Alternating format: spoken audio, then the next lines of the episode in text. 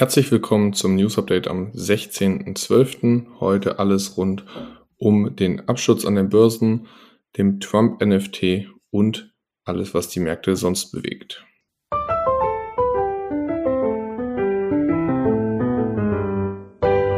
Finanzappell. Beratung on Demand.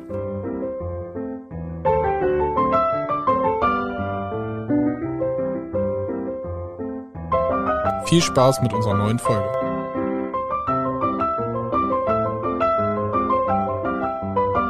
Morgen, Marius. Guten Morgen. Guten Morgen, guten Morgen. Was war dein Highlight letzte Woche? Mein Highlight letzte Woche war. Ah, genau. Wir hatten äh, ja, ein Derby quasi gegen Braunschweig. Ging um die Aufstiegsrunde. Ähm, wer gewinnt, kommt rein, so ungefähr. Ja, haben wir geschafft. War sehr gut. Haben wir anschließend aus, ausgiebig gefeiert. War, war, ein, war ein schöner Tag. Und bei dir? Sehr schön. Ähm, äh, wir waren Dienstag, Mittwoch in Leipzig. Da haben wir ein bisschen Leipzig gesehen. Äh, einen anderen Coworking Space. War ganz cool. Äh, und Virtual Reality das erste Mal gesehen. Äh, war ganz witzig. Also nicht persönlich gemacht, jemanden gesehen, wie er es gemacht hat. Das war sehr, sehr lustig. jo. Mhm. Sehr schön. Ja, Hast du uns Memes mitgebracht? Hast du uns ein paar ja, äh, zumindest ein. Äh, äh, Donald Trump war ja während seiner Laufzeit immer so sehr kritisch gegenüber NFTs. Äh, mittlerweile ähm, im größten Kry äh, Bärenmarkt von Krypto und NFTs äh, hat er jetzt einen eigenen NFT, so ein Trump Superman oder äh, äh, wie heißt das andere hier, ähm, der mit seinem Anzug. Musk. Nein, der mit seinem Anzug bei diesem Marvel-Film, äh, ja, der, ja. der hinfliegt? Ich sag gerade Elon Musk, ist natürlich Iron ja, Man. Genau, Iron Man, ja, genau, so ein Iron Man NFT von Trump. Äh, und jetzt bewirbt er quasi offiziell äh, diesen Iron Man NFT. Sehr, sehr witzig. ah, sehr schön. Ähm, ansonsten war nicht so viel New los im Memes-Markt. Könnten wir direkt in die News starten. Da war ja auch einiges los gestern, vorgestern, ähm, wo man sagt, ja, das war ganz ordentlich. Wir hatten ja diese Woche wichtige Zahlen. Inflationsraten haben wir bekommen, Zinsentscheidungen sowohl der FED als auch der EZB und aus Großbritannien und Schweiz. Also viele Banken haben da wieder verkündet, wie es weitergehen soll. Und ja, gestartet hat das Ganze mit dem Thema der Inflationszahlen. Am Dienstag wurden die verkündet. Und ja, die Inflation ist nie äh, ausgefallen als erwartet. Ähm, es waren nur 7,1 Prozent in den USA. Und nur. dementsprechend gab es ja am Dienstag eine Erholung an der Börse. Ja, wobei das Ganze nicht so richtig lange hielt. Ähm, es ging in der Spitze hoch bis zweieinhalb Prozent plus im, äh, im DAX und S&P. Es wurde aber relativ schnell wieder abverkauft, weil irgendwie alle gesagt haben, na, irgendwie so ganz koscher ist uns das doch nicht. Und dann am Tagesende irgendwie doch nur ein Plus von 0,5 oder sowas mitgegangen. Und ja, die äh, Meinung war da ganz richtig, weil ich sag mal so, wenn man gestern sich die Börsen angeguckt hat, nach FED äh, Zinserhöhung um 0,5 und auch EZB-Erhöhung um 0,5 auf 2,5 Prozent Zinsen, ist der DAX gestern 3,2 Prozent ins Minus gerutscht und der S&P 500 2,9. Jo. Da merkt man aber ganz ordentliche äh, Auf- und Ab-Talfahrt, äh, Berg- und Talfahrt an den Börsen sehr unsicher. Das heißt, wenn so hohe Tagesschwankungen sind, das heißt meistens ein relativ niedriges Volumen. Die Leute sind sich am Markt nicht so ganz sicher. Mm. Ja, und ich meine, die Inflationszahlen von 7,1 wurden meiner Meinung auch mal wieder viel zu sehr kurzfristig gehypt, als äh, dass ich das langfristig halten konnte. Ja, korrekt. Und was die Anleger, glaube ich, am meisten verstört hat bei der FED-Sitzung, waren gar nicht diese Erhöhung, weil 0,5 Prozent war eigentlich am Markt soweit auch eingepreist sondern es ging eigentlich mehr um die Aussage, dass 2023 halt noch keine Senkung in Aussicht gestellt wird oder wurde. Also ich frage mich, warum sich darüber alle gewundert haben. Das äh, war eigentlich in den letzten Aussagen von der FED immer relativ klar, dass nächstes Jahr keine Senkungen passieren. Ja, aber du kennst doch den Markt. Mal so, mal so. Auf jeden Fall gucken wir mal, wie das weitergeht. Die FED geht halt davon aus, dass noch weiter die EZB-Senkungen, nöt äh, Erhöhungen nötig sind. Auch das Anleihenkaufprogramm, also neue auslaufende Aktie, äh, Anleihen werden auch von der EZB jetzt nicht wieder neu aufgekauft. Das ist, glaube ich, spannend fürs nächste Jahr, denn da laufen einige Anleihen aus. Ich bin mal Also- gespannt. Ich wollte sagen, also man fängt an, dem Markt auch Liquidität sozusagen ja, zu entziehen oder nicht wieder zur Verfügung zu stellen. Ja. Ansonsten, was dazu äh, passt, zu den Aussagen der Fed. BlackRock rechnet mit der schmerzhaftesten Rezession der Geschichte in 2023. Das heißt, äh, die Aussichten vom größten Vermögensverwalter weltweit sind da nicht so ganz rosig. Wobei solche Aussagen äh, und solche Berichte ja immer, die haben, glaube ich, immer einen Bericht in die eine Richtung und einen in die andere. Das ist auf jeden Fall richtig. Äh, trotzdem könnte ich mir das gut vorstellen. Und was dazu passt, ist das IPO-Volumen, also die, das Börsengangsvolumen, ist um 77 Prozent weltweit gesunken. Das ist schon ein ganz guter äh, Schritt. So. Und äh, Goldman Sachs rechnet mit einem Bullenmarkt für Rohstoffe nächstes Jahr. Das heißt, wir haben jetzt ja gerade so ein bisschen Erholung an den Rohstoffmärkten. Goldman Sachs rechnet damit, dass die nächstes Jahr hochgehen werden, weil jetzt wird ja schon wieder getitelt, oh mein Gott, wir haben an einem Tag ein Prozent unseres Gasspeichervolumens aufgebraucht und so weiter und so fort. Und natürlich die Energiewende wird natürlich einige Rohstoffe äh, ja kosten. Kupfer, Lithium und so weiter und so fort werden natürlich extrem gebraucht für die Energiewende. Ja, sind wir mal gespannt, was dann da tatsächlich eintreten wird. Aber grundsätzlich vom Gedanken ist das, glaube ich, relativ sinnvoll und clever. Ansonsten ist es so, wo wir bei Rohstoffen gerade waren, Medikamente sind Mangelwagen, äh, Mangelwaren, ja, Mangelwaren. Mangelwaren in den Apotheken. Fiebersaft äh, für Kinder und so weiter gibt es aktuell nicht mehr ähm, oder nur noch in gefühlt jeder fünften Apotheke. Genau, alles, was da irgendwie Fieber senkend ist, Schmerzmittel und dergleichen, äh, aufgrund der hohen Krankheitswelle, beschweren, also habe ich jetzt auch die ersten öffentlichen Statements äh, und ja, quasi Hilfeschreie von Apothekenverbänden und dergleichen gesehen, die sagen, so kann es nicht weitergehen, die sich darüber beschweren, dass im Endeffekt so eine Abhängigkeit der, ja, der deutschen Zulieferer, Hersteller oder dergleichen aus anderen Ländern besteht und sie jetzt einfach nicht genug haben. Ja, ich habe gehört, tatsächlich bei Fieber, mit denen ist es, glaube ich, 70 äh, Prozent kommen irgendwie äh, der Rohstoffe aus ähm, woher? China. So ist es. wie das halt so ist. Was wir ja schon mal hatten, mh, sind wir gespannt, wie das weitergeht, auch wenn natürlich das, das ja kein schlimmeres Ausmaß nimmt und gerade ja viele Kinder auch krank ähm, und Krankenhäuser in Kinderstationen überlastet. Aufgrund natürlich der hohen Krankheitswelle allgemein hoffen wir, dass das Ganze alles entspannt über den Winter geht. So ist es. Und ich glaube, Lauterbach hat auch eine Reform vorgeschlagen für, ne, also was Apotheken einkaufen ähm, können, sollen, dürfen für Medikamente, für Genetiker und so weiter.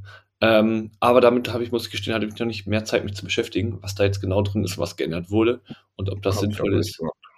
Ähm, Ja, ich hab habe ich nur gehört, ja, dass da was im Beschluss Vielleicht- ist. Vielleicht beim nächsten Mal. Genau. Ansonsten kann man aber sagen, ähm, die Deutschen an sich haben weniger Ersparnisse. Die Inflation frisst die Ersparnisse immer weiter auf, aber die Deutschen sind auch im Konsumverhalten zurückhaltender geworden. Äh, sie geben immer weniger Geld aus. Trotzdem Ja, weniger so- Ersparnisse, das heißt nicht so gut. Ich würde sagen, wenn nur ein Drittel der Deutsche Ersparnisse hat, äh, nee, ein Drittel der Deutschen keine Ersparnisse hat, dann finde ich das schon relativ viel. Ja. So. Das ist nicht so richtig gut, wenn man gar keine Ersparnisse hat. Ähm, kommen wir einmal nochmal in die USA. Ja. Zu Trump, unserem Freund, und Twitter? Äh, nicht Trump, Musk, unserem Freund. Du bist heute Twitter. auch sehr verwirrt, ne? Hm? Du bist heute auch sehr verwirrt, sage ich. Ja, mit den Namen habe ich es ja nicht ganz so, weiß auch nicht. Spring Ja. ein bisschen hin und her. Aber Twitter, Zu Elon. Zu Elon. Elon muss ja natürlich auch mal wieder dabei sein. Ähm, ja, ich weiß nicht, der eine oder andere hat es ja vielleicht bekommen. Es gab ja immer einen auf Twitter, der hat mit äh, offiziellen Daten, ähm, konnte man dann die Flüge von Musk Privatjet nachverfolgen. Und das hat er auch für andere Prominente gemacht, dass man sehen konnte, wo fliegen die eigentlich gerade so lang. Hat er was Ja, programmiert das, ist dann auch rausgekommen, dass Sam Bankman-Fried quasi äh, aus den USA weggeflogen ist und so weiter und so fort. Das ist halt eigentlich immer ganz witzig, um so aktuelle Sachen zu verfolgen. Ja. Problem war nur, Musk fand das früher schon nicht so geil. Ähm, und ja, jetzt ist es halt so, ähm, irgendwie hat er Twitter übernommen und ja, aus irgendwelchen unerklärlichen Gründen wurde jetzt der User gesperrt. Das ist doch gut, wenn einem die Seite gehört. Ja, genau. Und ähm, sagen wir es mal so, ähm, andere Journalisten, die darüber berichtet haben, ähm, wurden die Nutzerkonten auch gesperrt. Ja, perfekt. Das ist doch gut. Ja. So viel ähm, zu ne, der Meinungsfreiheit äh, von Elon, die er da schreiben lassen will und so weiter. Freedom of Speech. Ja, schwierig. Ja. Äh, sonst dazu noch zu Musk kann man noch sagen, Twitter-Übernahme ist, glaube ich, ein bisschen teurer geworden als gedacht. Er hat zum vierten Mal Tesla-Aktien verkauft und das diesmal für 3,9 Milliarden. Und ja, das finden Tesla-Aktionäre natürlich nicht so witzig. Die Bewertung des Autoherstellers ist da ein bisschen, ja, schwierig. Man streitet sich drüber, wie viel Wert da eigentlich noch ist, weil Musk auch gefühlt 100% seiner Zeit für Twitter aktuell nutzt. Ja, bin ich tatsächlich auch mal gespannt, äh, wie sich das da auswirkt. Also, ich denke mal nicht so positiv. Ja. Ansonsten habe ich noch eine spannende Statistik gefunden. In den USA ist die äh, House Can Cancellation Rate, also das heißt Leute, die eigentlich ein Haus bauen wollten mhm. und dann nach Vertragsschluss davon abgesprungen sind, nachdem sie schon irgendwie das Haus mit einem Bauunternehmen geschlossen haben und so weiter und so fort, also eigentlich alles in trockenen Tüchern ist, äh, von 10% so vor einem Jahr auf 30 bis 45% gestiegen.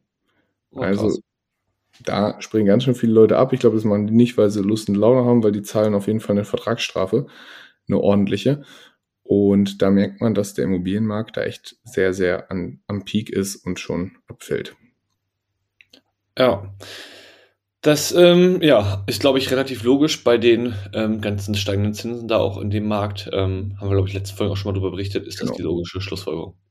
Denke ich auch. Und äh, China programmiert aktuell noch äh, einmal USA Big Player zu China kommen. Äh, kurz zum Ende hier noch, habe ich gelesen, China probiert sich gerade mit einem digitalen Yuan, also einer digitalen Währung, aber die nicht irgendwie so frei ist, sondern äh, vom Staat.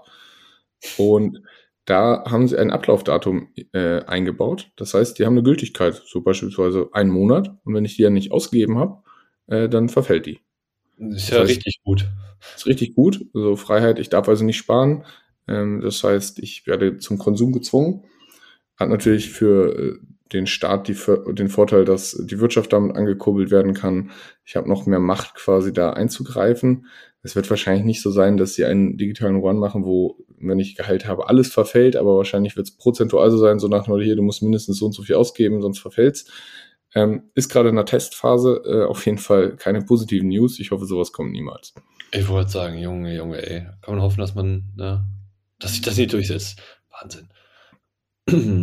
ja, ansonsten ähm, gab es da ein Interview mit dem Binance-Chef. Äh, und ich sag mal so, innerhalb von 24 Stunden danach sind 1,7 Milliarden äh, abgezogen worden. 1,9 Milliarden, genau. Es gibt jetzt ein bisschen Auszahlungsstopp von USDC, also der, äh, der Dollarwährung an der Börse. Äh, Grund da war eigentlich, dass der Finanzbericht von Unternehmen von Binance nicht so überzeugend war. Viele haben da gesagt, hm, ein bisschen komisch alles nach den ganzen äh, Problemen mit den anderen Börsen vertrauen wir das nicht so ganz. Äh, Im Endeffekt kam raus, dass Binance an vielen Tagen weniger Bitcoin-Holdings hat als Kundeneinlagen. Ups. Binance beteuert jetzt, wir haben keine Schulden, ist alles gut, die Kundengelder sind gedeckt, aber natürlich nach den letzten Monaten sind die Kunden da sehr vorsichtig, ziehen die Sachen lieber ab. Und da muss man bedenken natürlich, das ist jetzt die größte Börse. Das heißt, das ist schon nicht so cool. Wobei ich sagen muss, äh, gefühlt wird das gerade heißer gekocht, als es ist. Nicht Binance jetzt in Schutz nehmt, aber wenn man sich anguckt, wie der Bitcoin-Markt darauf reagiert hat, also vom Preis, und der Binance-Coin. Der Binance-Coin hat da eigentlich überhaupt gar nicht drauf reagiert. Und mhm. Bitcoin ist auch nur eigentlich mit dem Markt in den letzten Tagen gefallen. Also so richtig die Panik ist auf jeden Fall nicht da. Vielleicht ziehen die Leute es lieber nur ab und lernen daraus, dass sie sagen, okay, ich ziehe es lieber auf mein Private Wallet. Aber so richtig Marktpanik ist eigentlich nicht da. Und wenn die größte Börse wirklich so krasse Probleme hätte, wäre da, glaube ich, mehr Trouble. Vielleicht kommt das erst in ein, zwei Wochen, aber äh, lieber trotzdem das Zeug runterholen. Aber äh, noch sieht's relativ entspannt aus. Ja, ansonsten weitere News zum Kryptomarket. Ich habe gehört, ähm, der Chef von der, äh, hier, wie ist er nochmal, Sam? Sam Bankman-Fried von FTX. Genau. Ist in, ja, wurde festgenommen auf den Bahamas. Ja, und ist in einem der härtesten Gefängnisse der Welt und bleibt auch bis zu einer Gerichtsverhandlung, ich glaube Februar oder so, da inhaftiert. Ich habe da mal eine Frage, ehrlich gesagt. Also, er ist ja, in die, ich sag mal, nach ba äh, auf die Bahamas geflohen, wenn ich das so richtig verstanden habe, ne? Nee, äh, das ist ähm, nicht so richtig. Er hat da eigentlich eh gelebt. Äh, und okay. also sie hatten da ihre Hütte, wo sie mit dem ganzen Vorstand da irgendwie ihre komischen ja. Sachen getrieben haben. Und äh, Bahamas und USA haben Aus, äh, Auslieferungsabkommen. Also es war ja, deshalb, deshalb wundere ich mich. Also ich, ne, hätte er fliehen wollen, wäre das halt irgendwie ein dummes Land gewesen. Ja, dann wären so die Philippinen irgendwie besser gewesen. Ja, genau. Gut, ich würde sagen, da sind wir mit unserem kurzen News-Flash auch durch für heute.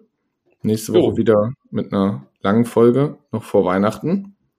Und dann noch eine Folge, ein kurzes Update zwischen den Tagen. Und dann starten wir schon ins neue Jahr. Dann haben wir übrigens einjähriges Jubiläum bald vom Podcast. Ui, da könnten wir uns ja noch was ausdenken. Könnten wir. gut. Mach's gut. Ciao.